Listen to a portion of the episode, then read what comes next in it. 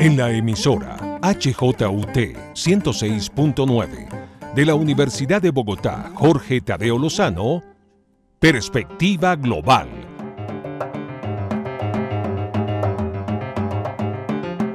Un análisis a todos los cambios y retos que el siglo XXI le plantea al mundo. Presenta y dirige Doris Ramírez Leighton, experta en relaciones internacionales e investigadora de Asia-Pacífico.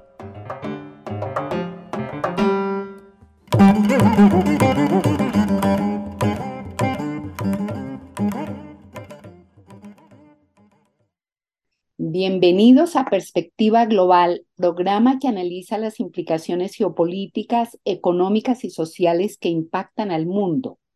Hoy una invitada muy especial, se trata de la doctora Marta Dila, profesora e investigadora de la Universidad Externado de Colombia, con una amplia publicación, publicaciones en temas latinoamericanos y mundiales. Sobre todo, mm, podemos comentar que en el momento eh, Marta hace una investigación sobre, eh, a ella le ha correspondido eh, hablar sobre el Nobel de Paz en Colombia, es decir, una publicación que se hará sobre los Nobel de Paz y la doctora Marta está eh, trabajando con el, eh, sobre el Nobel de Paz colombiano, es decir, el, expresidente eh, Santos. También una publicación que se llama em, Para Diplomacia, Ciudades y Regiones y siempre ha estado en el tema de la Alianza del Pacífico y hoy con una correlación con, con Asia. También el nuevo multilateralismo latinoamericano, es decir, mm, son muchas las publicaciones que tiene la doctora Marta Dila, invitada a muchísimas universidades del exterior, muchísimos congresos, en fin, por eso ella está tan ocupada y le doy las gracias, doctora Marta, por haber aceptado esta invitación en perspectiva global. Doris, pues muchísimas gracias y te felicito por tu programa. Para mí es un honor estar aquí conversando contigo. Muchísimas gracias, em, doctora Marta. Y para iniciar, eh, es decir, hoy la he invitado a la doctora Marta Vila para hablar un poco de la diplomacia, de las relaciones exteriores en el actual gobierno. Y em, pues bueno, son varios temas importantes que este gobierno eh, se propone desarrollar. Y para iniciar, doctora Marta, ¿por qué no nos cuenta usted cómo ve el avance de las relaciones Colombia-Estados Unidos y sobre todo el nuevo enfoque para la lucha contra las drogas? Pues mira, Doris, yo veo que Estados Unidos siempre ha sido un referente muy importante para la política exterior colombiana. Recuerda tú que desde la década de los 20 se ha venido hablando de ese respice polum de la política exterior colombiana. Hay gobiernos que han tenido un acomodamiento pragmático, como puede ser el de Juan Manuel Santos y la actual administración de Gustavo Petro, otros más ideológicos, como puede haber sido el de Álvaro Uribe Vélez o el de Iván Duque. Es decir, ha habido como un péndulo, pero siempre los Estados Unidos ha sido un referente muy importante para la política exterior colombiana. Y temas como drogas, como comercio, eh, como el tema educativo, como el tema migratorio, son temas prioritarios en la relación de Colombia con los Estados Unidos. En cuanto al tema de drogas, pues eh, el presidente Gustavo Petro ha querido mostrar y, señalar un nuevo paradigma en materia de drogas ilícitas, que incluso es un enfoque que ya venía desde el gobierno de la administración Santos. Juan Manuel Santos también trató de hacer algunos cambios en cuanto a la percepción, en cuanto a las políticas a nivel bilateral y multilateral frente al tema de drogas, pero pues luego se vinculó más en el tema de la paz, entonces digamos, y ya luego terminó su periodo y Iván Duque tuvo una visión completamente distinta, más enfocada en la posición de los Estados Unidos.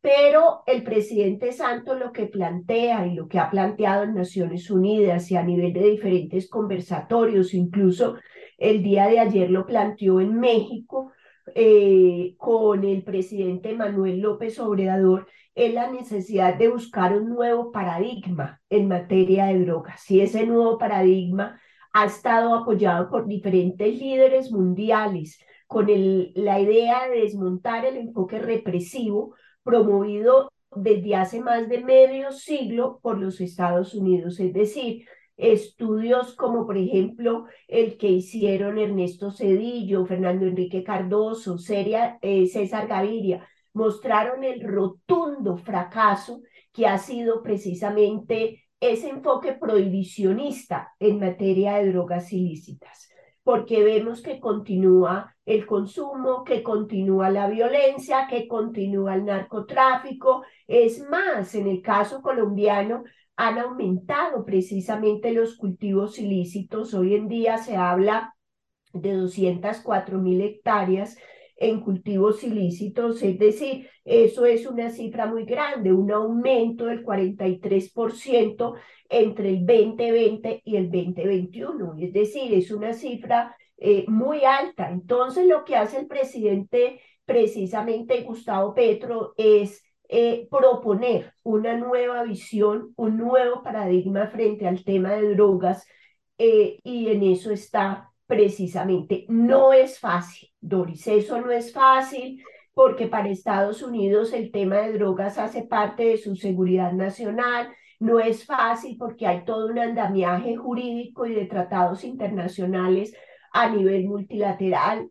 Está el tema de la extradición también, aunque el presidente Petro pues ha propuesto que eh, los narcotraficantes que confiesen y los narcotraficantes puedan hacer una negociación con el Estado siempre y cuando respeten esa negociación. En caso de que no se respete, se daría la extradición. Entonces, digamos que, que se ha venido trabajando en eso, pero pues eh, las relaciones con Estados Unidos también son más que drogas, es más, puede que haya habido una narcotización de las relaciones con Estados Unidos, pero por ejemplo el tema de comercio es muy importante. Ya llevamos 10 años de un TLC con los Estados Unidos. El 30% de las exportaciones colombianas eh, van a los Estados Unidos, de exportaciones de bienes, de exportaciones de servicios. Entonces, digamos que es un actor muy importante en los Estados Unidos para diferentes frentes, no solamente para el tema de drogas. Eh, doctora Marta Ardila, aprovecho para preguntarle, digamos, que usted ve que de todas maneras en el tema de las relaciones Colombia-Estados Unidos hay un avance, porque quizá por primera vez finalmente Estados Unidos reconoce que la política eh, que venían desarrollando con Colombia realmente y en América Latina en general sí ha sido un fracaso. Entonces, eh, em, ¿usted cree que sí exista un avance y que las situaciones, las negociaciones hacia adelante produzcan un efecto mejor para los dos países, pero sobre todo para Colombia, donde realmente pues es eh, la violencia exacerbada por el tema del narcotráfico. Sí, eso esperamos, yo creo que sí, es decir, un enfoque mucho más eh, orientado hacia la prevención, hacia la salud pública, eh, yo creo, y eso, por ejemplo, el presidente Obama también hablaba mucho de eso, y Biden de alguna manera también ha hablado de eso. Lo que pasa es que el proceso de toma de decisiones de la política exterior norteamericana es muy complejo y el Congreso juega un papel muy importante. Entonces puede que los demócratas hoy en día tengan mayoría en el Senado, pero los republicanos que tienen un enfoque mucho más represivo tienen mayoría en la Cámara y también se habla de la posibilidad de que Donald Trump regrese al poder, regrese a la Casa Blanca. Entonces es una situación que tomará años, no es fácil, no es fácil, pero de todas maneras Estados Unidos también tiene claridad frente al hecho de que la política prohibicionista no ha dado resultados. Bien, doctora Marta Ardila, en esta entrevista queremos tocar temas neurálgicos de las relaciones exteriores de Colombia. Y para continuar, porque en otro momento tendremos otras visiones em, especializadas únicamente, digamos, en Estados Unidos, en fin, pero para continuar hoy, me gustaría tener su visión sobre el tema de la apertura, la reapertura de las relaciones Colombia-Venezuela, donde uno ve que ha habido un consenso mayoritario del país por esta reapertura. ¿Cuál es su sentir? ¿Cómo ve usted este proceso? Porque también es un proceso después de tanto tiempo eh, las relaciones Colombia-Venezuela inactivas? Pues mire, yo veo, Doris, que va a ser un proceso lento y va a ser un proceso lento porque hay varias dinámicas, es decir, no es solamente eh, vamos a nombrar embajador eh, y ya, sí, no, nada de eso y vamos a abrir 15 consulados, tampoco. Eh, es decir, ahí hay una serie de dinámicas que hay que tener en cuenta y que hacen que eso vaya a ser demorado. En primer lugar, hay una dinámica histórica. Las relaciones entre Colombia y Venezuela han estado marcadas por un diferendo fronterizo, por el Golfo de Venezuela o de Coquibacoa. Y ese diferendo fronterizo está en la mente de los tomadores de decisiones y es una amenaza tradicional.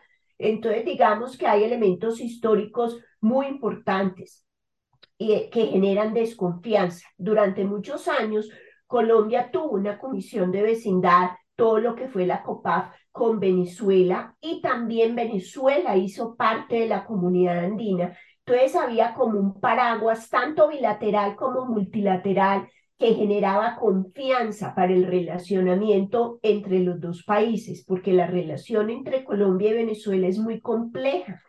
Es es una frontera de 2.219 kilómetros. Entonces, digamos que ahí hay dinámicas históricas que son importantes de tener en cuenta. Por otro lado, en segundo lugar, desde mi punto de vista, hay unas dinámicas fronterizas. La frontera entre Colombia y Venezuela no es una frontera homogénea, es decir, es distinto la Guayú la parte de la Guajira donde está la presencia de los guayú que viven al lado y lado de la frontera, o la frontera de Cesar Perijá, o la frontera norte de Santander Táchira, o la parte del ámbito territorial fronterizo donde está Arauca y está el estado de Apure. Entonces, puede que esos diferentes ámbitos fronterizos estén atravesados por el tema de seguridad fronteriza, pero presentan sus propias particularidades. Y ahí hay presencia de grupos ilegales, es decir, hay disidencia de las FARC. El Ejército de Liberación Nacional se convirtió en una guerrilla binacional que incluso protege todo lo que es la Orinoquía y toda la parte oriental que, que tiene una gran producción de minerales en Venezuela. Eh, ahí está la delincuencia común, el, el, control de la trocha y de los pasos ilegales por la, por la de, de Venezuela a Colombia. Entonces, digamos que esas dinámicas fronterizas son también muy importantes. Eh, yo aplaudo, Doris, que se haya abierto la frontera, es decir, la frontera estaba cerrada desde el año 2015 y en el año 2019 se interrumpen las relaciones entre los dos países.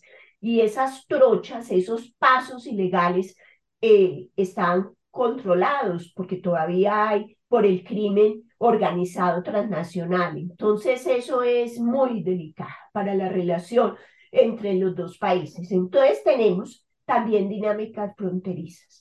Tenemos dinámicas migratorias. Hoy en día se calcula en 3 millones la población de venezolanos en Colombia. De, eh, y esa es una cifra muy grande, es decir, es una cifra muy importante. La mayoría de ellos viven o en Bogotá o en Cúcuta.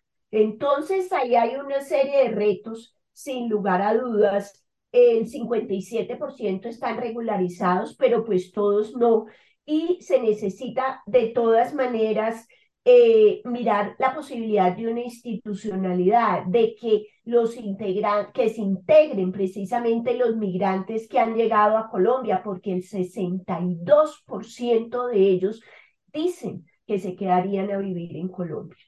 Entonces hay que insertarlos laboralmente y ubicarlos en diferentes regiones del país, que no se queden en Bogotá y Cúcuta. El tema de la salud es un reto, el tema de la educación para los niños es un reto, el tema de la seguridad ciudadana y de la xenofobia son también retos. Entonces esas dinámicas migratorias son muy complejas en ese relacionamiento entre Colombia y Venezuela y va a tomar años, es decir, regularizar el, el total que se inserte al mercado laboral, eso va a tomar muchos años. Entonces, esa dinámica migratoria que de pronto es una de las que tiene mayor visibilidad, tomará también su tiempo.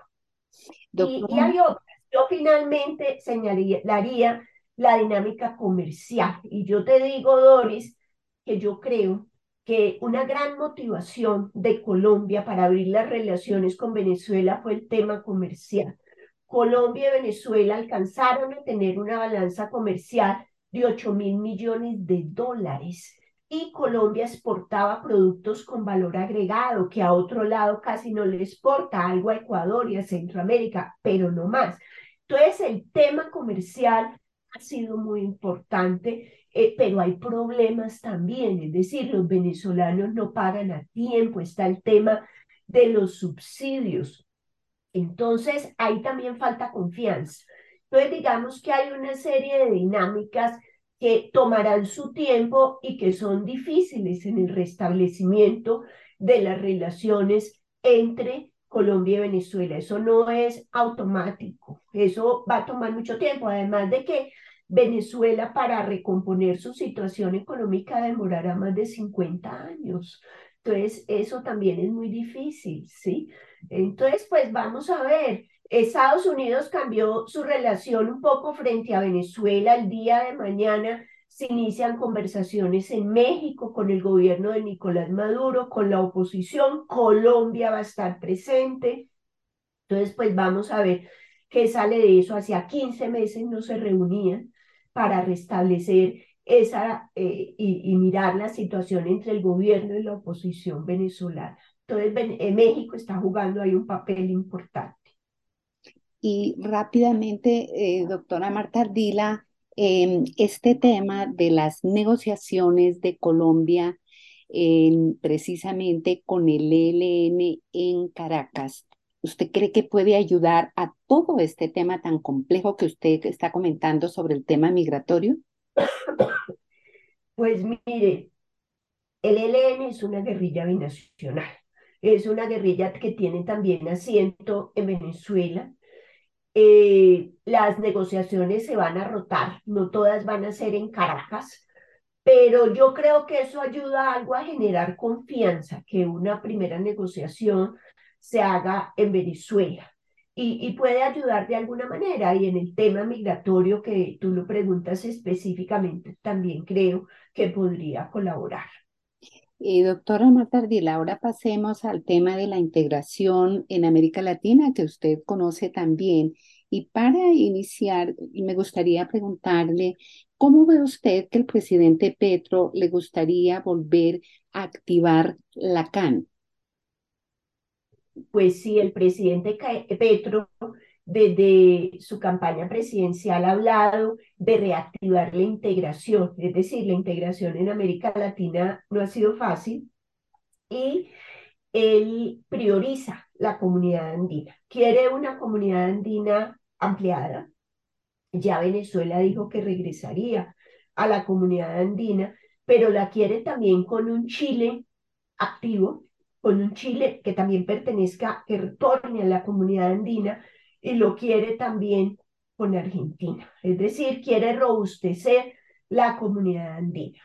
Eso por un lado. Por otro lado, pues quiere darle también un énfasis. Eh, eh, durante el gobierno de Iván Duque se firmó la Carta Ambiental. Colombia tenía la Secretaría Pro Tempore de la comunidad andina y en ese momento se firmó la Carta Ambiental. Y para el presidente Petro, uno de sus principales objetivos ha sido precisamente el tema ambiental. Entonces, eh, quiere mirar la comunidad andina no solamente con un énfasis comercial, que para Colombia es importante, sino revitalizar temas como el medio ambiente dentro de la comunidad andina, las zonas de integración fronteriza, que fueron tan importantes en la comunidad andina, todo lo que fueron las redes, ciudades en materia de integración de los países miembros de la comunidad andina. Entonces, para el presidente Gustavo Petro es una prioridad la comunidad andina como grupo de integración que iría más allá, no solamente integración económica,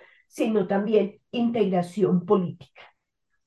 Eh, doctora Marta Artila, eh, en este tema de la integración, usted ya lo ha comentado, que para América Latina ha sido pues muy, muy difícil, pero ahora que justamente el mundo se está em, concretando en bloques em, de, no solamente comerciales, sino eh, ambientales, económicos, en fin, ¿usted ve que, que América Latina fuera de la CAN, fuera ya de Mercosur, que ya, que ya está en parte, ¿usted cree que América Latina eh, va, va, a tener una plataforma eh, general para tener una sola voz y estar unidos para muchos temas? Ya hemos dicho antes que nunca América Latina eh, se unió para un tema tan grave que fue el COVID y que acaba en este momento tampoco de, de, de unirse nada más para nombrar el nuevo presidente del BID.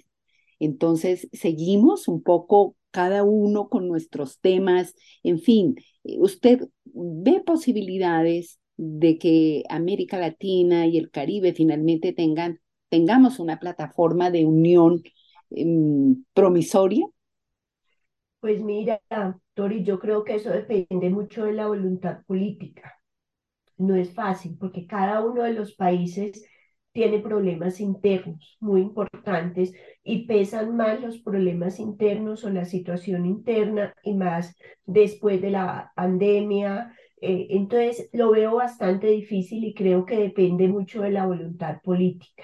Sin embargo, si América Latina no está unida, difícilmente podrá insertarse de manera mucho más activa, positiva y diversificada en el escenario internacional. Entonces, yo sí creo que probablemente eh, vaya a haber un esfuerzo muy grande. Tenemos una nueva ola rosa en América Latina, mucho más pragmática, con una mirada distinta frente al desarrollo, mucho más social. Entonces, yo veo que puede haber voluntad política en ese sentido, pero no va a ser fácil, es difícil, lo creo yo, a nivel de América Latina porque se ha dado como un vaciamiento precisamente, pero pues los indicadores de América Latina en términos de indicadores Gini o de desarrollo humano, pues eh, son alarmantes, lo que es la pobreza, lo que es la pobreza extrema, ha venido aumentando después de la pandemia. Entonces, yo sí creo que una manera de poder salir adelante será buscando la integración y la cooperación y la concertación frente a diferentes temas. Mm, sí, muchos analistas eh, generalmente están nombrando mucho este tema de la marea rosa de nuevo en América Latina. Eh, pues prontamente tendremos al presidente Lula en Brasil. ¿Usted cree que va a cobrar un protagonismo Brasil? ¿O cómo ve usted ese tema de los eh, presidentes latinoamericanos en, progresistas? Pues el presidente Lula pues ya llega por tercera vez al poder. Él en las dos ocasiones anteriores ejerció un liderazgo, ejerció un liderazgo en la UNASUR, pero ese liderazgo lo ejerció porque tuvo el apoyo de sectores económicos y del Congreso de la República. Hoy en día eh, llegaría un presidente Lula sin apoyo en el Congreso. Entonces tendría que tener una serie de negociaciones y se le dificultaría mucho más ejercer un liderazgo.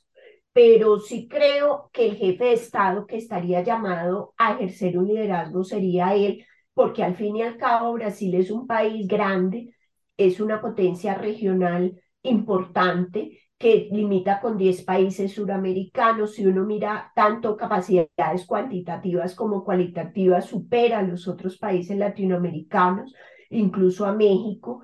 Entonces, eh, yo lo vería ahí, porque por ejemplo el presidente Petro también ha dicho que quiere ejercer un liderazgo, que quiere ejercer un liderazgo en materia ambiental, que quiere ejercer un liderazgo en materia migratoria, pero yo veo difícil que el presidente Petro pueda ejercer un liderazgo. De pronto una alianza que se hiciera con, con el presidente Lula da Silva podría llevar algún tipo de liderazgo conjunto, pero lo veo difícil. Pero yo creo que habrá que esperar que tanto el presidente Lula da Silva tenga apoyo del Congreso y tenga apoyo sobre todo de las élites económicas, porque el liderazgo cuesta. Eh, doctora Marta Artila, eh, usted ha nombrado precisamente UNASUR. Eh, sabemos que hay voces en América Latina y precisamente se han dirigido a los actuales presidentes para revivir, para renovar la UNASUR. ¿Usted le dé perspectiva a ese tema o cree que ya es un tema del pasado? Es decir, yo sí creo que hay varios jefes de Estado que están hablando de revivir la UNASUR, pero yo le apostaría, sabe, Doris, más a la CELAC. ¿Por qué? Porque en la CELAC está México. Yo creo que no podemos dejar por fuera México. Es decir, puede que a nivel de los años recientes se haya dado una separación entre la parte suramericana y la parte centroamericana y del norte del continente. Y eso lo ve uno, incluso Estados Unidos tiene políticas diferenciadas dependiendo de esas dos subregiones. Pero a mí me parece que hay que incluir a México. Entonces, por eso sería más partidario de una CELAC. Puede que el presidente Manuel López Obrador aparentemente no le interese la política exterior, diga que la mejor política exterior es una buena política interna, pero él de todas maneras ejerció un papel importante cuando tuvo la presidencia de la CELAC, antes de pasarse a la Argentina. Entonces yo me inclinaría más por la CELAC y también porque la CELAC vendría a, y lo ha hecho en el pasado, a tener un relacionamiento con la Unión Europea, con Rusia, con China, con Turquía, es decir, representan más los intereses de la región. Entonces yo personalmente y desde el punto de vista académico creo que le convendría más o convendría más a América Latina fortalecer la CELAC, porque además ahí tendríamos representación también del Caribe insular, que a veces esa relación entre la parte continental e insular también se dificulta tanto y, los, y las islas del Caribe, muchas de ellas tienen vínculos jurídicos, no solamente económicos y culturales con sus antiguas metrópolis europeas, sino que tienen vínculos muy importantes todavía, todo lo que es Jamaica, Trinidad y Tobago, todo lo que es Barbados, Guyana. Entonces yo sí creo que eh, la CELAC podría ser un organismo eh, pero es un organismo de todas maneras más de concertación y de cooperación que lo que podría ser una alianza del Pacífico, por ejemplo. Bueno, pues de verdad, mil gracias, doctora Marta Ardila, profesora e investigadora de la Universidad Externado de Colombia, por aceptar esta invitación y por darnos estas conclusiones eh, muy interesantes de la nueva relaciones internacionales de Colombia en varios aspectos que hemos, mm, eh, hemos tenido en este momento y espero volverla a tener en este espacio para continuar con cada uno de los temas eh, de la política exterior colombiana. Lógicamente nos falta Nicaragua, nos faltan muchos otros temas bien importantes y los migratorios que sencillamente eh, hoy los nombramos, pero ese tema del tapón del Darién y del Catatumbo son temas muy serios y álgidos para Colombia que los dejaremos para otro momento. Mil gracias de nuevo, doctora Marta Ardila. No, Doris, muchísimas gracias a ti y espero acompañarte muy pronto de nuevo. Acá la espero y mil gracias. Eh, gracias por su sintonía en la HJUT 106.9. Soy Doris Ramírez Leighton en la dirección y realización de Perspectiva Global. Síganos también en redes y les deseo a todos un feliz fin de semana.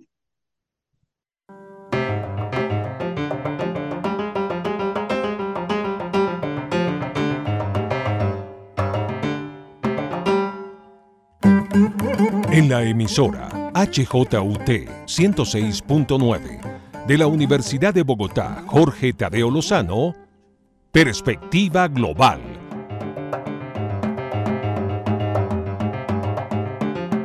Un análisis a todos los cambios y retos que el siglo XXI le plantea al mundo. Presenta y dirige Doris Ramírez Leighton experta en relaciones internacionales e investigadora de Asia-Pacífico. どどどどどどどどど。